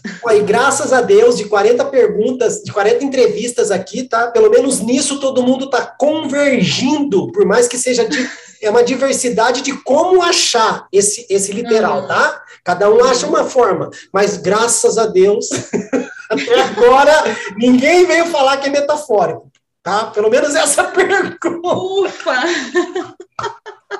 Já pensou se eu falo aqui é metafórico? Pronto. Eu ia falar, primeira louca, brincadeira. Não, é literal, porque veja bem, o reino dos céus aconteceu quando o próprio Deus mudou o rumo da história ao se manifestar em forma de homem. E aí esse reino aconteceu aqui, certo? E hoje a gente ora, venha o teu reino. Como Jesus nos ensinou. Quando a gente pede venha o teu reino, nós estamos pedindo que o reino de Deus venha se estabelecer em nossos corações, nas nossas vidas, para depois se consumar no mundo eterno. Mas vem o teu reino, mas eu quero viver do jeito que eu estou no meu reino. É, vem o teu reino, mas eu vivo no meu. Sinta-se em casa, mas porte-se como visita, né? Não é? Então, lembrando que reino é um estado governado por um rei, certo? Então, quando a gente invoca, venha o teu reino, o rei das nossas vidas, quem governa as nossas vidas, é o Senhor Jesus. E no reino, quem que manda? Oi, não entendi. No reino, quem que manda? O rei. E quem que obedece? O servo. Mas eu quero um reino onde eu sou o rei, né? Então, então você vai ter que mudar de reinado, meu querido. Não tem ah, eu sou, eu sou, eu sou príncipe, sou filho do rei. Você está é, tratando o rei, você está tratando o rei com o respeito que o rei merece para você ser considerado filho do rei? É. Ou está sendo príncipe das trevas? Também, também, também. então, Jesus reina nos corações das pessoas que, que crê nele, certo? E, e, o, e o reino celestial, ele só vai estar totalmente, sub, so, to, completamente estabelecido quando todo o mal for julgado e removido, como está lá em Apocalipse 21. É isso que eu creio. Amém. Vou falar rapidinho. Você vê como é complicado. Pode falar. Eu creio em novo céu e nova terra, tá? Amém. Graças a Deus. Então já, já acabar com a gravação agora, que esse cara. Né? Eu sou um cara imparcial. Ah, não tem céu. Tchau, acabou a entrevista. Flávio, mais uma vez eu volto a dizer: todos nós somos teólogos. Mas foi ensinado que teologia só é teologia se você fizer uma faculdade. Está errado. A tá faculdade é, é para quem quer se aprofundar na teologia que já não, não é mais suficiente para ela. Ok? A, a, teologia na faculdade, num curso, ele vai te ensinar de forma sistemática, vai te dar ferramentas para você estudar aquilo que na sua casa você, você travou. Mas estuda em cima daquela revelação, não é para mudar aquela revelação. Só que as pessoas estão estudando para mudar. Aí que eu acho que está errado. Então, todos nós somos teólogos, ok? Ok. Qual é o livro da Bíblia que ainda faltam coisas para se cumprir? Apocalipse. Apocalipse. O resto já aconteceu, é exemplo para nós. É um exemplo. Aconteceu, serve para o nosso presente, mas não traz nada de revelação para o futuro. Ali, morreu ali no, naquilo que é para os nossos dias. Apocalipse ainda não, tem coisas para se revelar, tem coisas para se, se cumprir. E a gente não se preocupa com esse livro. Por quê? Porque nos ensinaram que é um livro difícil, é o livro do anticristo. Não, é o livro da vitória de Cristo. E da nossa também. É, então, porque se ele venceu, a gente vai vencer também. Mas não, fala que é o livro da besta. É o livro do, do, dragão, é o livro da mulher de vermelho, é o livro da tribulação, é o livro do gafanhoto com cara de, de, de, de, de leão e rabo de serpente. Não! É o triunfo do nosso Cristo, é o nosso encontro com Ele, é o nosso casamento. Era o livro para mais ser lido na, na, na igreja. Por que, que ninguém entende Apocalipse? Porque ninguém lê, Flávio. É simples.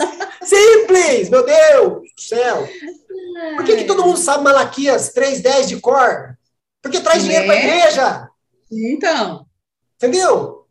Por que, que ninguém sabe é, Apocalipse 19.20? Né? Então, assim, só para finalizar, a gente precisa dar importância porque é importante. Mas lembra que eu falei para você? É importante esse casamento mesmo? Esse noivo realmente voltará? Eu vou casar mesmo? Ah, Será? Fala isso para a noiva. Um dia antes dela entrar no altar, a ansiedade que ela tá. Não vê a hora é. de ir ali. A gente era para estar tá vivendo assim. Martim Lutero diz o seguinte: viva como se Jesus tivesse morrido ontem, tivesse nascido ontem, desculpa, tivesse morrido hoje e tivesse ressuscitado amanhã. Aí depois ele completa: após ter esse entendimento, viva como se Jesus tivesse morrido ontem, ressuscitado hoje e voltando amanhã. Uf. Acabou. Acabou, né? Mas beleza. Acabou. Só que agora a gente vai para a sexta pergunta, que talvez seja o motivo pelo qual que toda essa parafernália está acontecendo desde a primeira pergunta. Sexta pergunta. Certo. Com base em Gênesis 6:3, 1 Tessalonicenses 5:19 e 1 Timóteo 4:1, qual o impacto de não crer na ação do Espírito Santo nos últimos dias? Tá aí. Rapaz, essa pergunta foi difícil. Eu, eu li os. Bom, todas foram, né?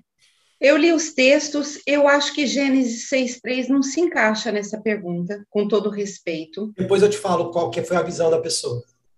Tá. É, porque ela ali expressa o desgosto de Deus por causa do pecado, né? Em Tessalonicenses, não apagueis o espírito, está relacionado com o versículo seguinte: não desprezeis as profecias, né? E, e, porque provavelmente os tessalonicenses estavam desprezando um recurso valioso que eram as revelações de Deus através do, do, dos profetas, que é um recurso do Espírito Santo, né?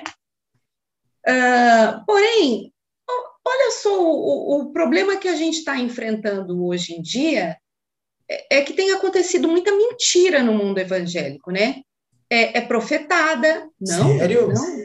É, meu Deus! Oh! Onde? É, é um lamento que eu estou dando aqui. É. então, em vez de revelação, é revelamento, em vez de profecia, é profetada, é, é, é muitos do eu te digo da parte de mim mesma, né? E fala o que é conveniente. Então, a gente não sabe mais em quem acreditar. Eu costumo fazer o seguinte: a pessoa me deu uma profecia, ou teve um sonho comigo, uma revelação, uma visão. Eu vou buscar a Deus. Certo? Eu vou buscar a Deus. Eu vou buscar ao Senhor. E se o Senhor tiver algo para me dizer, de acordo com aquela palavra que me foi dada, ele vai me esclarecer. E ponto final. Então, mesmo que você esteja na dúvida daquilo que está sendo falado na igreja, mesmo assim, vá buscar a Deus. E ele vai te revelar se aquilo é obra do Espírito Santo ou não. Então, o que tem acontecido é por causa dessas mentiras, essas falácias que têm acontecido dentro da igreja, as pessoas que são fracas na fé, elas não vão buscar a Deus para saber se aquela palavra realmente é ou não é de Deus. Elas simplesmente dizem: não, não, não acredito que isso seja de Deus, tem alguma coisa errada aqui, a igreja está pregando errado, estou ouvindo uma pregação errada, e isso não é para mim, então ela se afasta. Mas como entendeu? que se defende disso, Flávio? Buscando a Deus, lendo a palavra. Ponto. Mas a gente não é instruído. A, palavra, a gente não é instruído entende? a ler a palavra, porque a, a verdade liberta. É, eu seria então, liberto, assim, eu seria liberto dessa manipulação. É, porque veja bem, é, o, o impacto de não crer no Espírito Santo nos últimos dias é de novo, é a apostasia. A pessoa vai abandonar a fé. Ela não crê que aquilo é do Espírito Santo, mas ela também não busca a Deus para saber se é ou se não é. Por isso ela que eu digo, às vezes são críticas infundadas também. É. Então ah. a pessoa se acomoda naquele não, não é, não, isso não é de Deus. Óbvio que tem coisas que a gente escuta que a gente fala assim: ah, para, bebê, isso não é de Deus, né? Sabe o que, que, é o pior? Absurdas. Sabe o que é o pior? É se a gente pagar um preço para buscar e Deus falar assim, era. Verdade, Flávia, sabe por quê? Eu entendo o que você está querendo dizer. Absurdas, Sim, tem coisas que eu são entendo, absurdas. Eu entendo. Só que a gente quer buscar ordem num Deus que fez várias coisas que estavam totalmente fora da ordem. É verdade. Eu entendo que você está falando de absurdo. Aquilo de que é coisas absurdo. absurdas. Que é contra a palavra. Absurdo. Vou te dar um exemplo, vou te falar um exemplo do absurdo, que aí não tem o que falar, né? Sim. O cara tá lá com a esposa num culto reteté, aí o profeta lá da frente vira para o cara e fala assim: levanta, eis que te digo, você vai se casar. Aí ele vira para o profeta e fala assim: e o que, que eu faço com essa mulher que está aqui do meu lado? Não, o cara aí... já era casado. Não, mas isso não chega nem a ser absurdo comparado não, a eu, coisa, eu, coisas que Deus ia... faz que a gente fala, não, não entra no meu entendimento.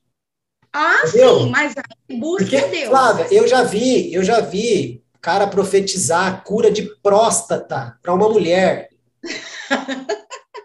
tá? E ela eu diz o seguinte, eu, e ela eu ia assim, falar isso, eu só não falei porque eu achei que ia haver corte não, na, na, não. na entrevista. E a, e a, mulher ainda diz assim, mas eu não tenho próstata, mas se você tiver, tá você receberá. Tá?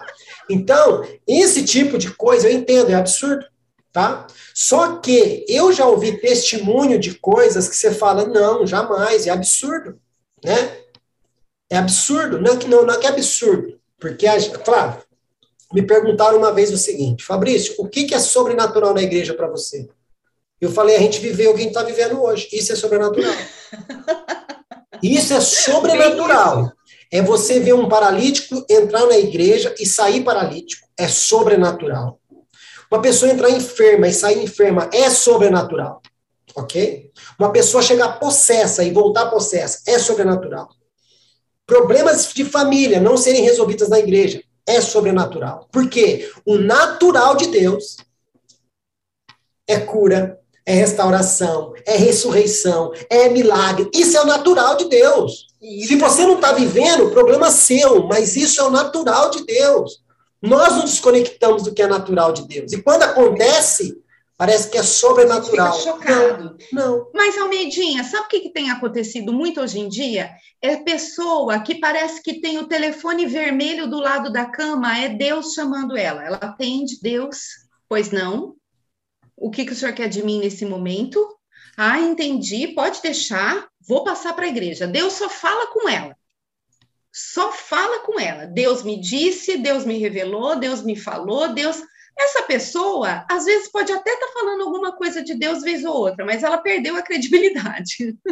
Que não está se cumprindo. Não, né? Então, a gente tem que buscar a primeira revelação aqui, a profecia é aqui, certo? Recebeu alguma coisa, ficou na dúvida? Primeiro, está aqui? Não, não está. Vai contra o que está aqui? Uhum. Certo? Você falou um ponto importante. Vai contra certo? o que está isso aí, beleza. Vai porque, contra o que está aqui. Exemplo, você já recebeu profecia na sua vida que não está escrita nas páginas da Bíblia. Ok, mas, mas, mas eu recebi, eu já recebi profecia que era direcionamento de vida sim. que ia contra o que estava não, aqui. Aí sim, eu sou, eu, aí eu sou contra também. Mas eu falo, ah, mas não está escrito na Bíblia. Queridão, a Bíblia não fala que Jesus foi no banheiro. Eu vou deixar de ir também?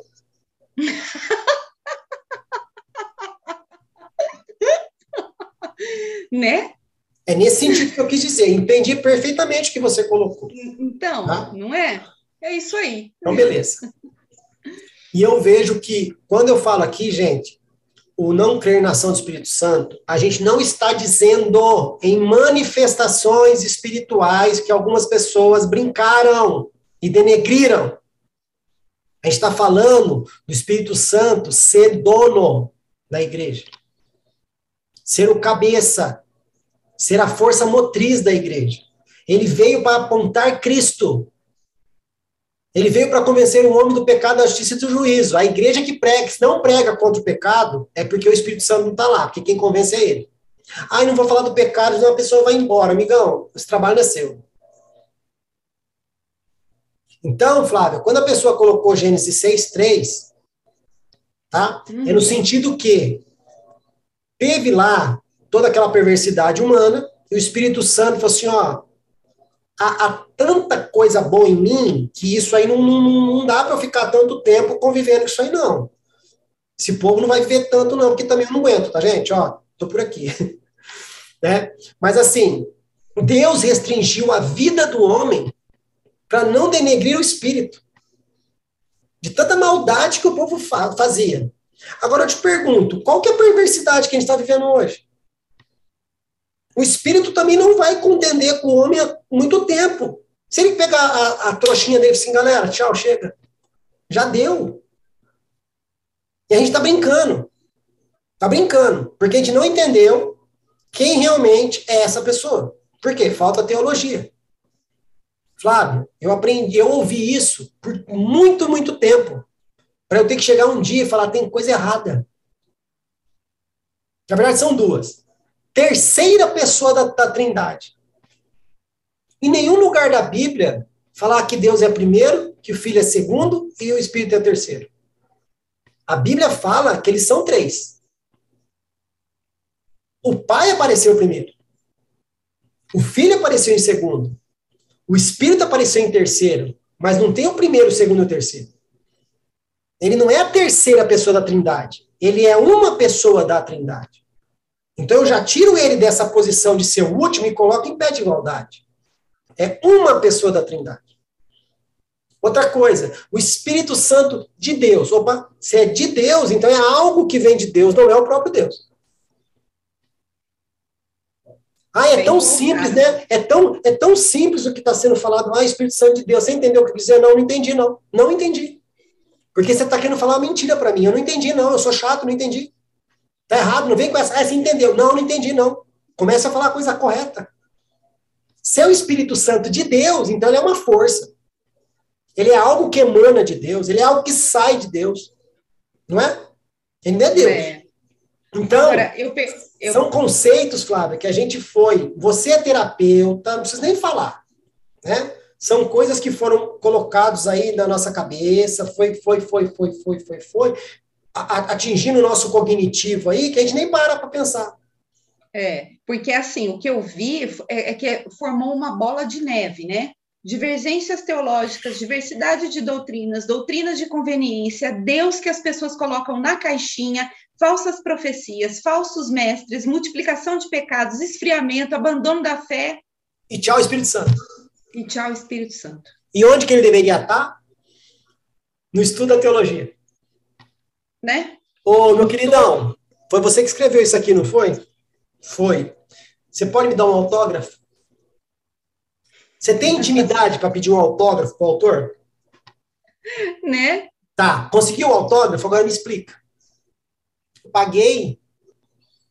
Ah, você não pagou nada, Jesus pagou, me explica. Ah, mas não pode falar assim com o Espírito Santo. Quem falou que não? Explica.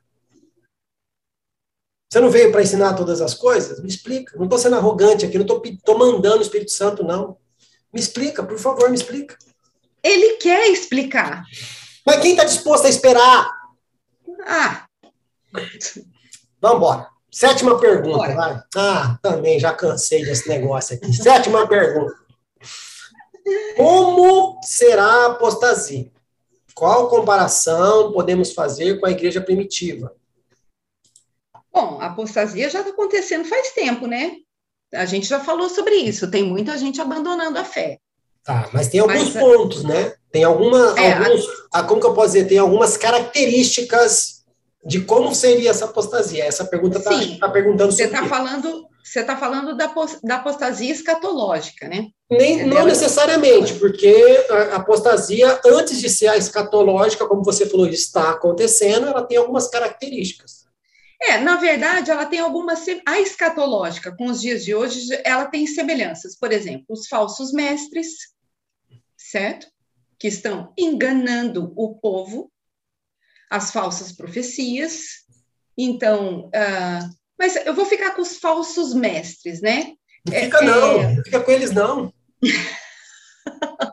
não fica... Eles, eles, eles estão enganando o povo, e esse povo, muitos, muitos são enganados porque eles têm boa fé. Agora, entenda boa fé no sentido jurídico, Sim. não no sentido de coração, né? Está entregando eles, o que ele quer, então?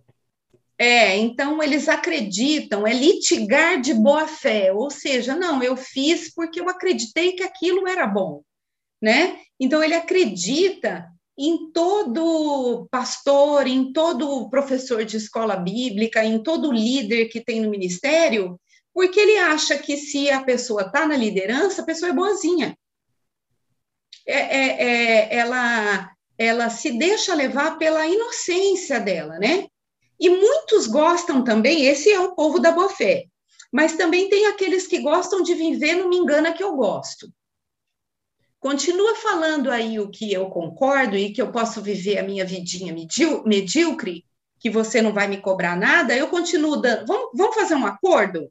Eu dou o meu dízimo e você não me cobra nada. Você não me cobra santidade, ok?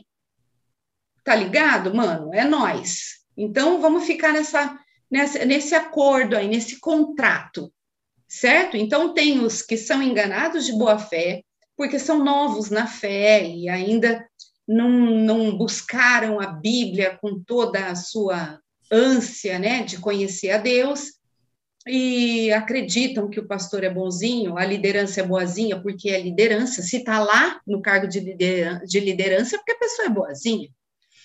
E outros que têm esse contrato de eu dou o meu dízimo, você não me cobra santidade, e eu continuo acreditando que o que você está falando está certo e fica tudo bem, né? E então, assim, a apostasia ela já tem acontecido desde sempre, né, com esses falsos mestres, porque afinal de contas ela ela ela foi falada na Bíblia, a Bíblia é antiga. Então, se, se já estava acontecendo lá naqueles tempos, continua acontecendo agora e vai continuar acontecendo. Então, o que, que vai acontecer numa grande perseguição? Essas pessoas vão abandonar a religião, porque é, não é fé, porque nunca tiveram, né? Não é fé. Mas elas vão mudar de religião, vão para uma outra religião que vai ser mais conveniente para ela. E qual a comparação que a gente pode fazer com a igreja primitiva? Nenhuma.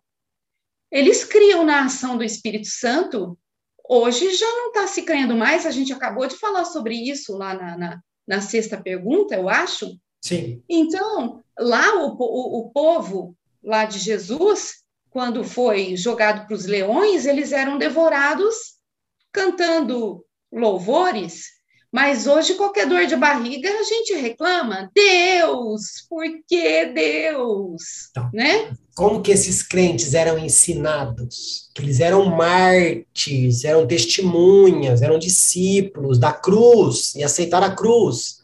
Eles não foram reclamar lá que a liderança, Paulo, João, Tiago, não libertou eles do Coliseu. Que eles foram é. traídos. Que a liderança deixou eles para trás. perseguidos e não abandonaram a fé. Eles, eles glorificavam por estarem sendo perseguidos pelo nome de Jesus. Não foi isso que aconteceu com Paulo, com João e Pedro, depois que levaram um monte de chicotada lá? Saíram alegre, regozijando. Nossa, nós apanhamos por causa de Jesus. E hoje, se a gente vai falar do pecado, qualquer pecado, se você publicar no, se você publicar no Instagram alguma coisa sobre homossexualidade. Não pode. Cara, cara, meu Deus do céu, vão encerrar sua conta. Ou vão, é tirar é esse, ou vão tirar esse vídeo do ar. Exatamente, você não pode falar nada. Não. Porque a gente não está falando contra o pecador, é isso que as pessoas não entendem. A gente está falando. Não, mas não é pecado. pecado. Mas já foi dito pela sociedade que isso não é pecado. É, normal. É, então, né? Mas... então, então, como será a apostasia? Já está sendo. Qual comparação que podemos fazer com a igreja primitiva? Nenhuma. Amém. Amém. Ai, ai. Não tem como fazer comparação, porque lá eles realmente eles eram súditos do Espírito Santo. Hoje, nós queremos que o Espírito Santo seja o nosso súdito. Então, isso. Palavras é. Verdades é. sejam ditas. Oitava pergunta. Última pergunta fixa. Depois nós temos uma surpresinha para os tedes, ok? Tá. Oitava uhum. pergunta. Na sua visão, qual é o papel central da igreja nos últimos dias? Dentro da sua justificativa, você acredita que a igreja tem preparado seus membros para o grande encontro final com Cristo? A igreja não está preparando ninguém para nada. Assim, está preparando para ser essa, esse escárnio, para o papel de escárnio. Para isso que ela está preparando a igreja, para ser humilhada aí na sociedade, para ser escarnecida na sociedade. É uma vergonha. Eu, eu, volto a dizer, não são todas as igrejas, uhum. a que eu frequento não é assim, a sua também não é assim, porque senão nós não estaríamos lá, ponto final. Mas hoje a maioria das igrejas está pregando o evangelho cor-de-rosa, como eu já falei, né, dizendo que a vida é linda com Jesus, e não é, é renúncia e sacrifício, sabemos muito bem disso.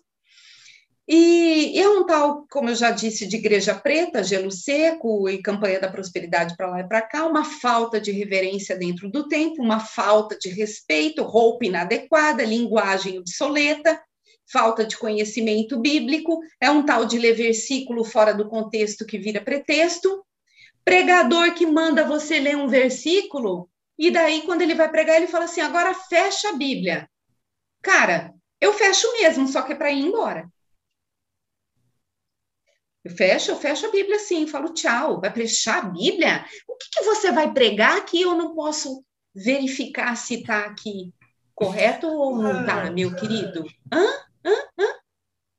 Vou deixar a Bíblia aberta sim. Ah, eu eu- fiz eu- isso, fecha a Bíblia. eu- Eu, vou deixar a Bíblia aberta sim. Eu Eu, vou ler tudo que está aqui. Eu sou bereano. Ela falou, ó, tal versículo. Eu já paro a pregação e vou procurar lá. Se tá Ah. batendo, se tá batendo, eu volto a ouvir a pregação. Se não tá batendo, eu falo, ai, ai, ai. Então, é, culto de ceia que não se prega ceia, Avá! Avá! Né? Não, ó, uma- vou fazer um exemplo rápido aqui. Eu fui num culto de ceia e pregou, pregou, pregou, pregou, pregou, pregou, pregou, nada a ver com a ceia. Aí chega nos cinco minutos antes de entregar a ceia, ah, alguém vai me. Aí a pessoa fala, ah, alguém vai me perguntar quem pode tomar a ceia. Aí em cinco minutos faz aquela segregação. Quem está em pecado não pode tomar. A pergunta é: quem traiu Jesus? Judas. Quem ganhou a melhor porção da ceia? Quem ganhou Poxa. o bocado molhado? Judas. Jesus, não ia- Jesus não sabia que ele ia trair? Não sabia que Pedro ia negar? Por que, que não separou esses dois? Flávio, se, eu não ente- se a pessoa não tem conhecimento o que é o corpo e o sangue de Cristo, que ele tenta falar como memorial ali da ceia, a pessoa comeu um pedaço de pão e tomou um pouquinho de suco de uva. Não vai matar. Ah, não tinha conhecimento que ela estava fazendo. Agora você não ensina e segrega. Eu falei, pastor, quem pode tomar ceia? Ah, fulano de tal. Ah, fulano não pode. Ciclano não pode. Eu falei, mas aquele ciclano pode dar o dízimo? Né? Ah, o adolescente não sei o que não pode tomar ceia porque não sei o que, mas ele pode dar o dízimo dele se ele tem mesada. Pode. Ah, o fulano não pode ser batizado, mas pode dar o dízimo. Ah, Né? desculpa, É muito-. É hipocrisia demais. Uhum. Então, o papel da igreja era para se pregar a Bíblia, arrependimento e salvação, porém não tem feito isso, me desculpa. Mas é, não tem mesmo. É. Quando eu falei para você que nós não estamos, estamos preparados para o casamento, porque a igreja não tem falado sobre esse casamento. A gente não está ansioso esperando Jesus voltar, Ai, eu tô, não vejo a hora. Maranata vem Jesus. né? Mas amém, Flávia Lopes, terapeuta. Você estudou essas oito perguntas, você teve tempo de refletir. Agora, olha o que te aguarda aqui. Ó. Senhor, é bingo? É, velho fala que é bingo, né? Os adolescentes que passaram por aqui, os jovens que passaram aqui, nem sabem o que é isso. Agora, os velhos, todo mundo bingo. Eu falava assim, ó, não é bingo. Ai, que pena. Já tá com a cartelinha ali na mão já. Vai, canta a bola, canta, canta. Eu vou, eu vou ganhar um bolo de fubá no final? Vai, ó. Tem quase 50 perguntas aqui. Eu vou pegar de forma aleatória uma aqui, eu não escolho, tá? Tem perguntas Tá. que já vieram, tem pessoas, tem perguntas que se repetiram, tem perguntas que ainda não saíram. Então eu não sei o que tem aqui, tá? E você pode muito bem falar, ó, não, Passa. não tenho nada para falar sobre isso, passa. A única coisa que eu sei é que o papelzinho tá grosso é porque a pergunta é grande. Oh, meu Deus. Ai, Jesus. Ai, ai, ai. Primeira vez que sai essa pergunta aqui. Senhor da glória. E a pessoa que, que assim, eu tive um staff antes de começar o canal, sete pessoas estavam me ajudando, me auxiliando. Algumas mandaram várias perguntas, a gente fez um brainstorm, quais perguntas seriam as fixas, todas que eu recebi eu não desprezei, tá no saquinho ali. E, e essas perguntas, quando eu pego, eu sei quem escreveu, e assim, a pessoa me mandou um texto, ó, A história diz isso, e a minha pergunta está baseada nisso, nisso, nisso. Eu falei, olha, provavelmente, sem saber o contexto, a pessoa não vai saber responder. Mas toda vez que eu tiro aqui, eu tento explicar, tá? E acho que é esse caso. Vamos lá. Nona pergunta. Outra questão mais moderna diz respeito ao significado religioso do Estado de Israel, país fundado logo após o final da Guerra Mundial. O afluxo de sobreviventes do nazismo à Terra Prometida seria a realização do sonho messiânico ou este país seria uma mera entidade política de abrigo a refugiados? Paz! Repete com calma, palavra por palavra. Inspira, expira e vamos lá. Nona pergunta. Outra questão mais moderna diz respeito ao significado religioso do Estado de Israel, país fundado logo após o final da Segunda Guerra Mundial. O afluxo de sobreviventes do nazismo à Terra Prometida seria a realização do sonho messiânico ou este país seria uma mera entidade política de abrigo a refugiados? Porque, no contexto, a pessoa estava fazendo várias perguntas a respeito do Holocausto, Segunda Guerra Mundial. Uhum. E aí, depois, logo após isso, existe a instituição do, rei, do, do Estado de Israel novamente. E esses judeus que uhum. estavam dispersos pela terra começam a voltar. Aí ele pergunta se isso é o plano messiânico que ainda está para se cumprir ou se cumpriu aqui, entendeu? Eu não vejo como plano messiânico. Que bom. Sinceramente, eu não vejo como plano messiânico. Ok. É, é porque todo mundo um dia volta, né? Eles, eu, se eu entendi bem a pergunta, ele está perguntando se os sobreviventes do Holocausto que voltaram para Israel é, é, um plano messiânico deles voltando para a Terra Prometida, é isso? É, Eu entendi existe, a pergunta? É, acredito que sim, porque existem promessas de que Deus vai reunir todo o seu povo de novo. Isso é promessa. Sim. Né? Mas a pergunta é: se esse retorno, quando foi instituído, o Estado, o Estado de, Israel, de Israel é o cumprimento, ou era um mero ato político e era apenas um lugar para os refugiados voltarem? Eu acredito que é só um ato político para eles voltarem. Cumprimento e, de, uma, de uma das profecias também, né? Então, eu não. Assim, eu estou falando o que eu acho. Sim, não lógico. não tenho. É, é, é eu estou falando pela história em si, nada bíblico, não estou falando nada bíblico. Porque, veja bem, é, eu acho que foi um ato político se bem que o Estado de Israel, quando a, a Bíblia está na Bíblia, que quando eles é, fizerem um, um acordo de paz, vai começar a tribulação, certo? Já teve vários acordos de paz, mas o acordo de paz que a Bíblia fala, ele ainda não aconteceu.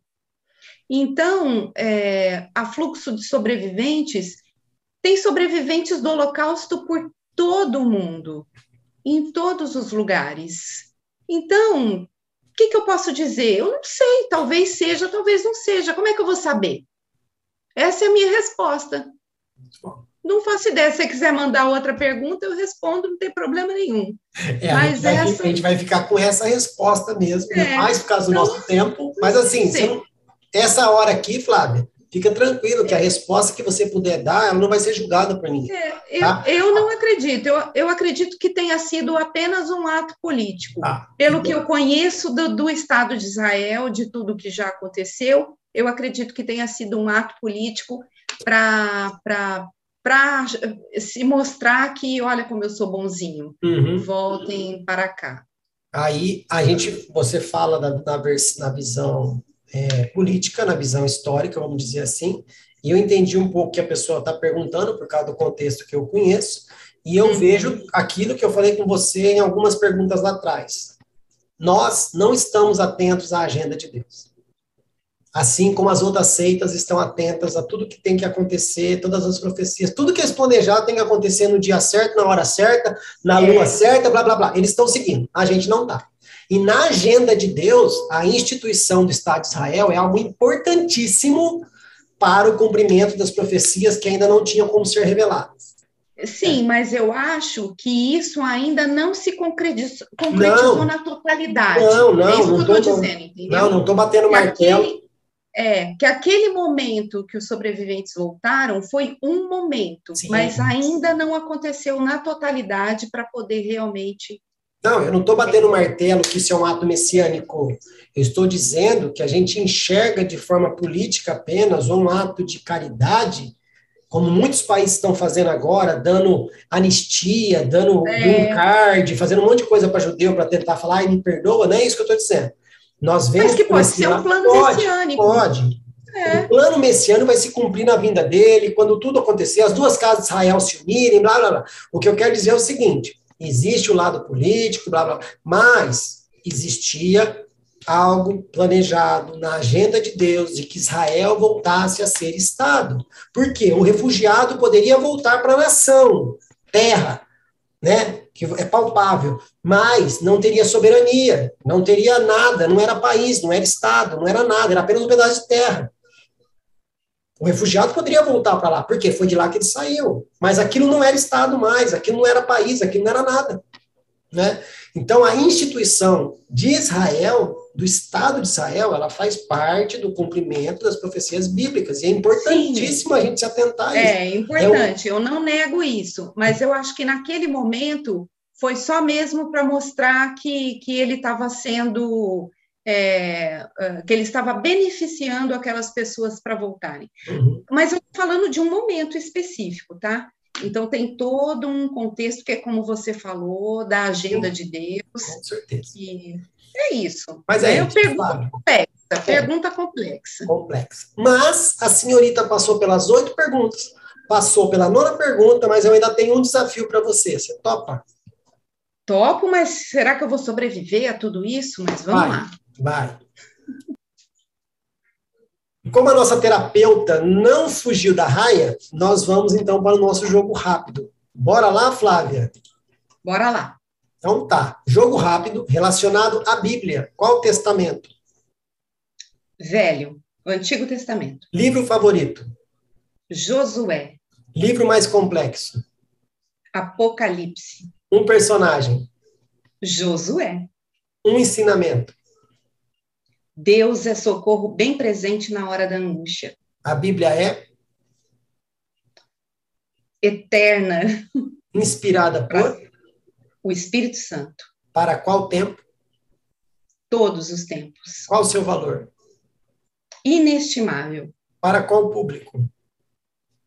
Para aqueles que querem conhecer a Deus. Contraindicação